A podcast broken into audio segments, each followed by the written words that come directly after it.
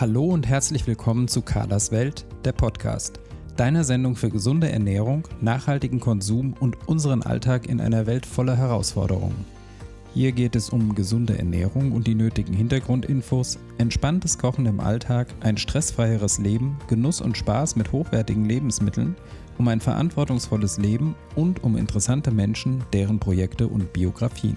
Viel Vergnügen mit der neuen Folge von Carlas Podcast. Ja, hallo und herzlich willkommen zu einer neuen Expertenfolge mit Birgit Schröder. Ich freue mich sehr, dass du wieder dabei bist. Heute spreche ich mit Birgit über das Thema FODMAPs und die Low FODMAP Diät. Birgit Schröder ist für unsere Expertenfolgen ja regelmäßig bei mir im Podcast zu Gast. Wenn du mehr über sie erfahren möchtest, findest du in Folge 20 ein ausführliches Interview mit ihr. Birgit ist eine meiner Ausbilderinnen und auch eine meiner persönlichen Gesundheitscoaches. In diesem Format stelle ich die Fragen und Birgit antwortet. Das heißt natürlich nicht, dass ich von den Dingen keine Ahnung habe. Das wäre ja auch schlimm als Ernährungsberaterin. Ich gehe hier bewusst in die Position der Fragenstellerin, um Birgit stellvertretend für euch ein paar grundsätzliche Fragen zum jeweiligen Thema zu stellen. Auf diese Weise versuchen wir, die Themen so zu erklären, dass du sie auch ohne spezifisches Fachwissen gut verstehen und nachvollziehen kannst. Jetzt wünsche ich dir aber viel Spaß mit der heutigen Folge. Ja, hallo Birgit. Ich grüße dich zu einer neuen Folge unserer Expertenreihe und wir haben uns ja heute die FODMAP-Diät vorgenommen und ich habe ja in unserem letzten Podcast übel mit der Aussprache gekämpft und ich hoffe, das wird jetzt besser. Ich habe geübt, also FODMAP heißt das Ganze. Ähm, sehr kryptisch. Vielleicht kannst du uns erstmal aufklären, was man überhaupt unter dieser merkwürdigen Abkürzung versteht. Ja, wenn es jetzt schon mal richtig ausgesprochen ist, kann ja schon gar nichts mehr schief gehen. Ne?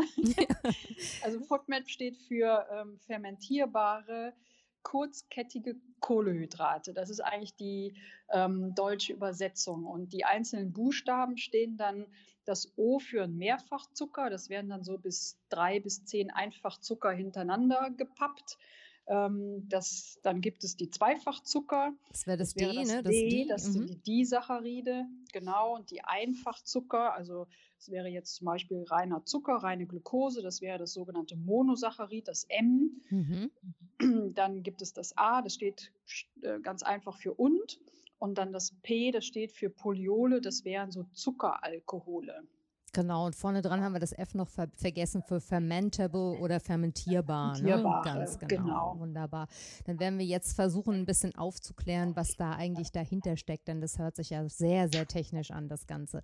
Was bedeutet das denn überhaupt? Kannst du das mal näher erklären, um welche Lebensmittel es hier geht? Also genau, was da dahinter steckt. Mm, ja, man kann es vielleicht relativ einfach runterbrechen, dass es eben äh, Lebensmittelgruppen sind, die unter diesen einzelnen Überbegriffen zusammengefasst werden, die im Darm einfach fermentiert werden können. Also fermentieren könnte man übersetzen mit äh, vergehren. Mhm. Das sind Gärungsprozesse, die dann einsetzen. Und diese Gärungsprozesse können dann eben ähm, zu Wasserstoffbildung oder Methangasbildung führen. Und das wäre eben genau das, was ja vielen Patienten dann auch Probleme macht. Ne? Dann hätte, wäre man schon im Bereich der Symptome, kommen wir ja wahrscheinlich mhm. später nochmal dazu. Mhm. Und wenn wir jetzt mal zu den Lebensmitteln gehen, dann wäre man bei diesen Mehrfachzuckern, bei diesen sogenannten Oligosacchariden, bei dem O, da wäre man ähm, bei Lebensmitteln wie äh, Knoblauch oder Zwiebeln, Lauch, Linsen, Erbsen. Das kennen vielleicht dann noch einige Hörer, dass, dass sie sagen, ja genau, wenn ich das esse, dann kriege ich Blähungen. Ähm, bei den Disacchariden, das wären die Zweifachzucker, da wäre so das gängigste Beispiel die Laktose, mhm. also der Milchzucker. Und bei den Monosacchariden auch äh, in aller Ohren seit längerem, dann wäre das die Fructose, der Fruchtzucker. Und bei den Zuckeralkoholen, dann wäre man äh, im, im, Bereich des Obstes, bei bestimmten Obstsorten und dann wären so Äpfel, Birnen, Pflaumen, vor allen Dingen Diätprodukte und den Kaugummi dürfte man da auch nicht vergessen, wären die zu nennen. Mhm. Dann müsste man ja eigentlich nicht von der FODMAP-Diät sprechen, sondern man müsste Low-FODMAP-Diät sagen, ne? wenn man versucht, diese Lebensmittel zu reduzieren oder ähm, ja einzuschränken. Ja, genau. Also das ist ja auch das, äh, der Gedankengang oder das Prinzip dieser FoodMap-Diät, dass halt unterschieden wird in ähm, welche mit einem hohen Gehalt und welchen mit niedrigem Gehalt. Und das Ziel ist halt ähm, letztendlich eher Nahrungsmittel mit niedrigem FoodMap-Gehalt zu essen, damit es die Symptome eben lindert. Mhm. Und wann wird diese Diät dann überhaupt empfohlen oder wem wird diese Diät empfohlen? Ja, wir hatten sie ja im letzten Podcast im Grunde schon erwähnt. Und da war ja unser Thema ähm, dieses berühmte SIBO. Die Dünndarmfehlbesiedlung, ähm, das heißt genau. Mhm. Dünndarmfehlbesiedlung, genau, das wäre die deutsche Übersetzung. Und das würde ja bedeuten, dass Bakterien, die eigentlich im Dickdarm wohnen, ähm, sich so ein bisschen zurückwandern und dann auch im Dünndarm ansiedeln.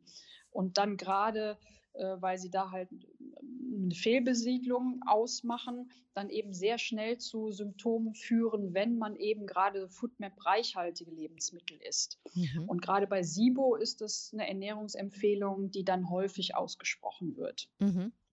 Ja, ich glaube, man sagt generell, ne, dass diese FODMAPs im Dünndarm sehr schlecht resorbiert werden, also auch bei gesunden und eben rasch dann in den Dickdarm wandern und dort von den Bakterien fermentiert werden. Ist das richtig?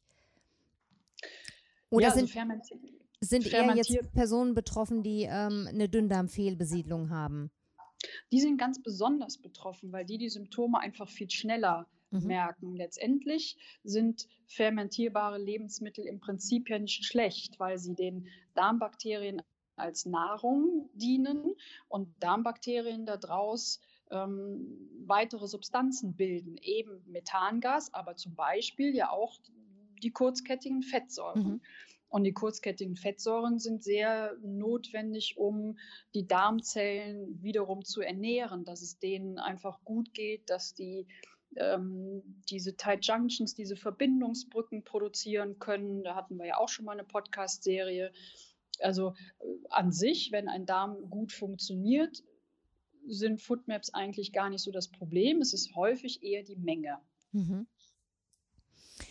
Und ähm, könnte man also jetzt sagen, dass, dass diese Diät, aber da werden wir vielleicht nachher auch nochmal genauer drauf zu sprechen kommen, dann eher also für Patienten empfohlen wird, die bestimmte ähm, Darmerkrankungen haben, in Richtung Reizdarm, in Richtung SIBO. Das wäre so die, die Kernpatientengruppe, genau. Ne? Mhm. Also Reizdarm, SIBO, wobei ja häufig ähm, jetzt darf es nicht zu so kompliziert werden, aber die SIBO ja die Ursache ist für Reizdarm. Richtig, genau. Ne? Ja.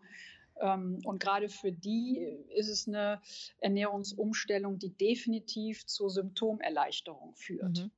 Genau, ich werde auf diese Reizdarmpatienten vielleicht auch nochmal zu sprechen kommen nachher.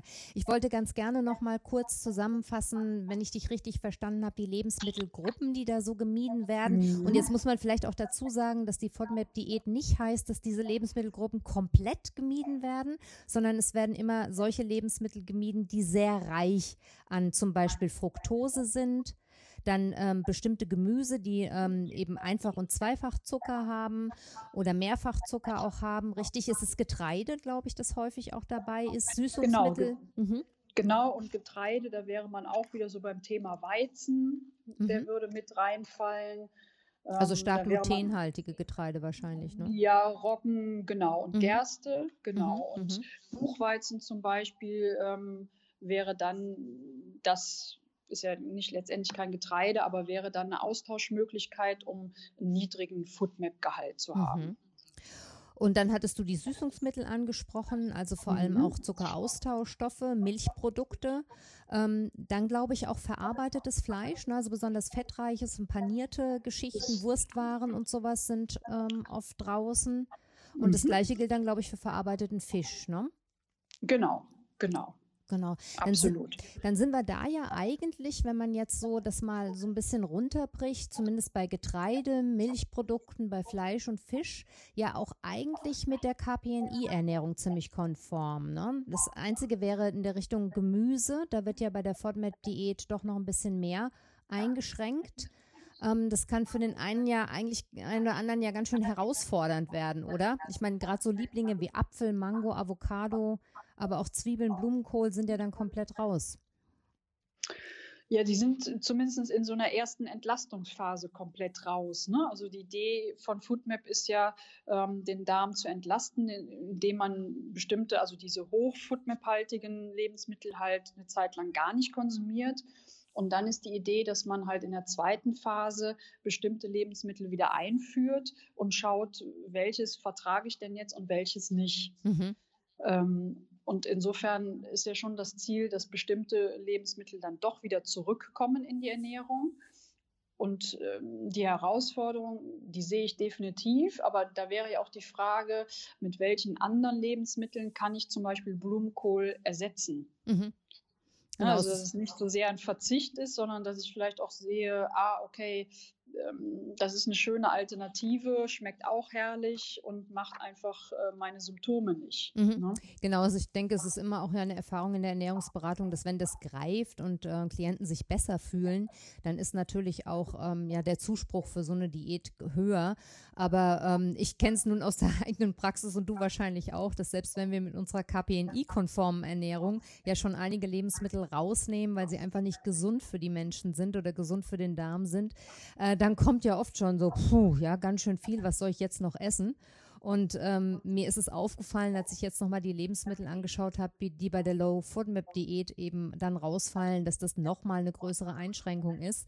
Ich mag ja den Begriff Einschränkung nicht genau wie du. Ich denke auch immer, es ist eine Chance, irgendwie was Neues auszuprobieren. Aber trotzdem ist es auf den ersten Blick für denjenigen, der zuerst damit konfrontiert wird, ja schon ganz schön viel, was da rausgenommen wird. Ne? Das ist einfach so. Ja. Das stimmt. Ja da ja, kann man es nicht schönreden. Ja. Das, das ist so. Auf der anderen Seite habe ich gelesen, dass man vermutet, dass sogar ein Teil der Menschen, die sensibel auf Weizen reagieren, aber keine Zöliakie haben, also auch keine Weizenallergie haben, dass die wahrscheinlich eher generell auf diese Foodmaps reagieren. Also zu denen gehört Weizen ja auch dazu und deshalb ist es für diejenigen, die das Gefühl haben, sie reagieren sensibel auf, Weizen, auch mal eine Chance zu gucken, ob es nicht eher an diesen ähm, hochgradigen ähm, Foodmaps liegt. Ja, und das könnte man sogar noch erweitern. Ähm, also das würde fast auch dann für Patienten zutreffen, die wissen, dass sie eine Laktoseintoleranz mhm. haben oder eine Fructoseintoleranz und durch das Weglassen äh, zum Beispiel der reinen Milchprodukte aber eben auch keine Verbesserung haben mhm. oder zu wenig Verbesserung verspüren. Und für die wäre das dann sogar auch mal geeignet. Mhm. Und wenn wir dann jetzt ähm, wieder zum klassischen Reizdarmpatienten zurückkommen, ne? du sagst, ähm, also, mhm.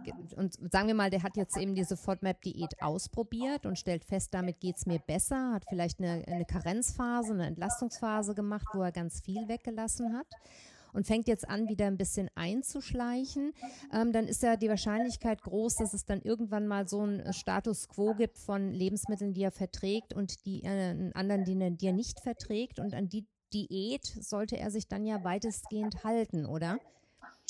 An die sollte er sich weitestgehend halten, weil es dann die Erfolgsaussichten definitiv vergrößert. Mhm. Das heißt, das, ja, Entschuldigung. Nee, das war's dann.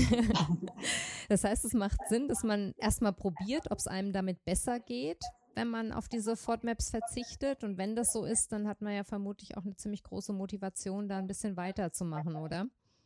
Ja, dann hat man ja irgendwann äh, wirklich no, nochmal neue Rezepte sich angeeignet, ein anderes Einkaufsverhalten und dann fällt es in der Regel ja auch gar nicht mehr so schwer. Also es ist ja häufig so der, der erste Angang, sich so an, an ganz neues Einkaufen, Kochen, Essen gewöhnen. Das mhm. ist ja immer so der schwierigste Schritt. Mhm. Und das eine Weile durchzuhalten. Ne? und das halt durchzuhalten, ja. bis, es sich, bis sich Muster etabliert haben. Ja, ja. Ähm, und wenn man das geschafft hat, dann fällt es in der Regel ja gar nicht mehr so schwer. Vor allen Dingen, wenn der Patient, die Patientin merkt, dass es ihr damit einfach viel besser geht. Mhm.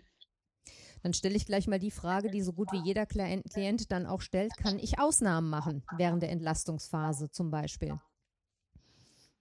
Ja, das ist natürlich immer, je weniger Ausnahmen, desto besser. Ähm, häufig werden die Ausnahmen dadurch äh, bestraft, wenn man das so sagen möchte, indem es einfach wieder massive Symptome gibt. Mhm. Das heißt, du würdest sagen, in der Entlastungs- oder Karenzphase erstmal möglichst keine Ausnahmen Mhm. Und später, wenn man dann wieder Lebensmittel dazu nimmt, dann könnte man natürlich auch mal probieren, ob man mit einer Ausnahme leben kann, ne? wenn die nicht allzu häufig ist. Ja? Wenn man jetzt genau. sich einmal im Monat ein Stück Kuchen isst oder so, ob das vielleicht, ob das dann vielleicht nicht zu Symptomen führt. Ja, wie gesagt, weil ich ja eingangs auch sagte, es ist, es ist ja häufig ein Mengenproblem. Ne? Wir, wir essen einfach viel zu viele kurzkettige Kohlenhydrate und das kann eben zu Symptomen führen. Mhm. Und wenn ich die Menge einfach deutlich reduziere und mal ab und zu das Stück Kuchen esse, dann kann es eben sein, dass mein Körper damit wunderbar zurechtkommt. Mhm. Mhm. Ja, vielleicht wäre hier nochmal der Hinweis wichtig, dass es ja erstmal wichtig wäre, dass überhaupt eine Reizdarmdiagnose gestellt ist. Das heißt, dass andere Darmerkrankungen, zum Beispiel eine Zöliakie, ausgeschlossen werden. Ne? Denn wenn ich richtig informiert bin, dann greift diese Low-FODMAP-Diät ja zum Beispiel bei Zöliakie nicht. Nee, weil Zöliakie ist es ja wirklich definitiv eine Autoimmunerkrankung. Ähm, und da wäre es exorbitant wichtig, wirklich äh, jede Spur von Weizen aus dem Essen zu entfernen. Ähm, und zu deiner Eingangsfrage, ja, man müsste da nochmal genau diagnostizieren, dass nicht andere Erkrankungen dem vielleicht zugrunde liegen, weil es ja von den Symptomen mh, durchaus ähnlich sein kann. Mhm. Ja, dann reden wir ja über Blähungen, genau. Übelkeit, Sodbrennen, Verstopfung, Durchfall ähm, und da überlappen sich die Symptome und insofern ist da eine gute Diagnostik auf jeden Fall wichtig. Ja, vielleicht müssen wir das sogar hier nochmal ganz deutlich sagen, weil das aus meiner Sicht wirklich wichtig ist und das ist ja auch schon angesprochen. Ähm, das Reizdarmsyndrom ist eine reine Ausschlussdiagnose. Das heißt, es gibt keine Diagnose, die den Reizdarm diagnostiziert, sondern andere Erkrankungen werden ausgeschlossen. Das heißt, wenn man jetzt keine Ursachen findet in Richtung Magen-Darm-Beschwerden, ähm, nee, Entschuldigung, eine andere Ursache findet für Magen-Darm-Beschwerden wie Durchfall, Verstopfung, Blähungen, Bauchschmerzen oder Übelkeit, dann werden also Erkrankungen wie Zöliakie ausgeschlossen, Morbus Crohn, Colitis ulcerosa und auch die Intoleranzen, die du angesprochen hast, gegen Laktose, Fructose, müssten also erstmal ausgesprochen werden. Und dann ähm, wird die Diagnose Reizdarm gestellt. Und die Behandlung dieses Syndroms ist ja leider sehr viel, vielschichtig und mitunter auch schwierig, ähm, sodass es sich dann lohnt, diese FODMAP-Diät mal auszuprobieren, weil sie nach dem aktuellen Stand der Forschung, glaube ich, häufig eine Linderung der Beschwerden bewirkt. Ähm, ist das richtig so? Ja, also man, man kann, äh, du hast es wunderbar zusammengefasst und ich finde, ähm, letztendlich, wenn man es korrekt ausdrücken sollte, müsste man sagen, man spricht vom Reizdarmsyndrom und bei einem Syndrom weiß man, hat, weiß man eigentlich die genaue Ursache nicht, hat, äh, hat aber dann eben andere Ursachen definitiv ausgeschlossen, wie du es gerade gesagt mhm. hast. Ähm, und ähm, meine Erfahrung nach Patienten, die kommen in die Praxis und äh, das teilweise auch schon ausprobiert haben, ähm, haben in der Mehrzahl eine deutliche Linderung. Mhm. Und kann die Low-FODMAP-Diät dann den Reizdarm heilen? Ja, da wäre jetzt die Frage, was ist letztendlich äh, die Ursache des Reizdarmes? Also wenn wir davon ausgehen, dass es vielleicht eine SIBO ist, dann kann das durchaus dazu führen, dass diese Dünndarmfehlbesiedlung zurückgedrängt wird ähm, und es vielleicht noch mit unterstützender Therapie ähm, zu, einem, zu einer normalen Darmflora kommen kann, zu einem physiologischen Mikrobiom. Und dann kann es sein, hm, dass es geheilt werden kann, ja. Mhm. Wenn sich jetzt jemand ähm, mit dieser FODMAP-Diät nochmal näher auseinandersetzen möchte, ähm, wo kann er denn Listen finden? Vielleicht auch Listen mit Lebensmitteln, die man meiden sollte? Oder vielleicht hast du auch eine Literaturempfehlung für unsere Hörer? Äh, ich hätte sogar zwei. Also ich ähm, empfehle immer ganz gerne ähm, den Martin Storr, das ist ein Mediziner. Ähm, der hat äh, ein Buch geschrieben, der Ernährungsratgeber zur Foodmap-Diät. Ähm, das wird auch von der Deutschen Reizdarm-Selbsthilfe e.V. empfohlen. Ähm, das geht mit Sicherheit noch mal dezidierter und genauer, aber um als Patient sich mal einzulesen, finde ich es absolut geeignet. Und das Schöne ist, dass ähm, derselbe Autor äh, Foodmap Kompass äh, herausgegeben hat, der kostet nur 5 Euro. Und da ist so, sind die Übersichtstabellen drin, was sind denn Foodmap-reiche äh, Lebensmittel und was geringe. Und mhm. das finde ich wirklich sehr schön. Ja, das sind ganz tolle Literaturempfehlungen, wunderbar. Die werde ich auch in die Shownotes schreiben. Und ich gebe in den Shownotes auch nochmal einen Link auf eine ganz gute Internetseite zur FODMAP-Diät wo sich dann unsere Hörer auch nochmal schlau machen können, wenn sie vielleicht den Verdacht haben, dass ihnen das helfen könnte oder beziehungsweise wenn sie vielleicht sogar ein diagnostiziertes Reizdarmsyndrom haben und diese Diät mal ausprobieren möchten. Ja, Birgit, dann denke ich, wir haben das Thema abschließend behandelt. Ähm, fällt dir noch irgendwas ein, was wir möglicherweise noch hinzufügen wollen? Nee, aber außer vielleicht, dass ähm, es sich gerade für die Reizdarmpatienten lohnt, sich in der Richtung mal zu orientieren, weil die ja häufig so ein bisschen verloren sind mit dieser Diagnose. Das hatten wir ja auch schon mal in einem vorherigen Podcast gesagt. Ähm, da kommt ja dann häufig die Empfehlung, es mit Flohsamenschalen zu versuchen. Mhm. Ähm, und da kriegt man über die Foodmap schon sehr schöne dezidierte Anleitung und vor allen Dingen berichten ja auch viele Patienten über eine Beschwerdelinderung. Mhm. Genau, lohnt sich also in jedem Fall mal auszuprobieren, wenigstens ja. mal so drei, vier Wochen zu gucken, ob es was verbessert und äh, genau. dann eben zu schauen, wie man weitermacht. Genau. Gut, dann danke ich dir, Birgit, für deine Zeit, wie immer, und äh, freue mich Sehr auf gerne. unsere nächste Folge. Ja? Ich auch. Dir eine danke gute Zeit. Dir. Ja, tschüss. Tschüss. Ja, ich hoffe, wir haben dir in dieser Folge das Thema Fortmaps ausreichend nahegebracht und erklärt. Wie immer gilt, wenn dir etwas unklar sein sollte, wenn du Fragen oder Anregungen hast, dann melde dich gerne über Instagram Carla Kocht oder in meiner Facebook-Gruppe Darmfreundlich Essen. Du kannst uns aber natürlich auch gerne jederzeit eine E-Mail schicken. Unsere E-Mail-Adressen findest du wie immer in den Show Notes. Dort findest du außerdem natürlich die Buchtipps von Birgit und den Link zu einer FODMAP-Website, auf der du viele weitere Informationen zum Thema findest. Wenn du selber von Darmproblemen oder Intoleranzen betroffen bist, stehen wir dir natürlich beide gerne auch persönlich zur Verfügung. Wenn du Kontakt mit Birgit oder mir aufnehmen möchtest, dann findest du alle wichtigen Informationen ebenfalls in den Show Notes.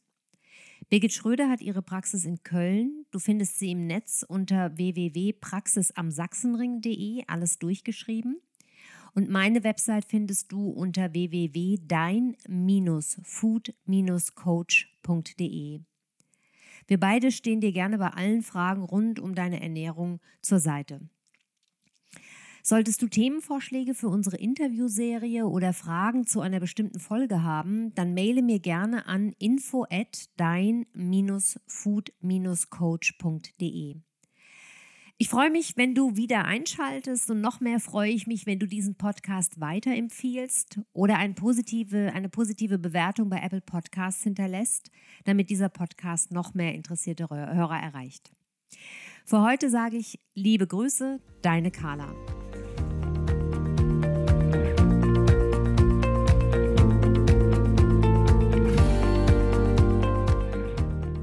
Das war eine neue Folge von Carlas Welt, der Podcast. Die Links zu den Themen der Sendung findet ihr in den Shownotes und auf www.carla-kocht.de slash podcasts. Wenn euch dieser Podcast gefallen hat, freuen wir uns über eure persönliche Weiterempfehlung und über eine positive Bewertung bei Apple Podcasts. Weitere Folgen findet ihr auf Spotify, Apple Podcasts und in eurer Podcast-App. Carla findet ihr unter Carlas Welt und Carla Kocht auf Instagram, Facebook und Twitter. Vielen Dank fürs Zuhören und bis bald.